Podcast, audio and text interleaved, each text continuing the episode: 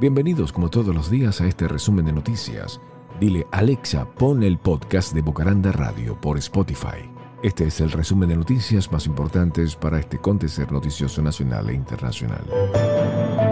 Portugal confirma 13 casos relacionados con la variante Omicron en el equipo de fútbol.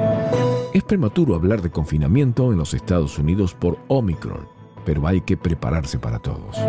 Joe Biden se reunió con Fauci por cepa Omicron. Israel el primer país en cerrar fronteras ante la variante Omicron.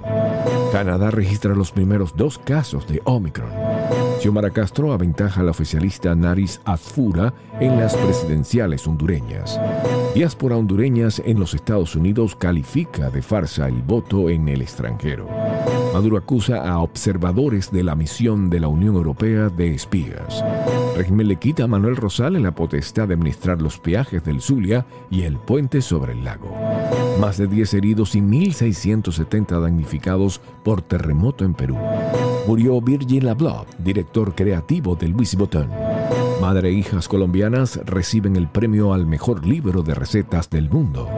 Fármaco permitió recaudar la motricidad en los casos de parálisis según estudio del laboratorio. Keniana Lucy Cherwiyot impulsó nuevo récord en el Maratón de la Ciudad de México. Les narró Steve Caranda.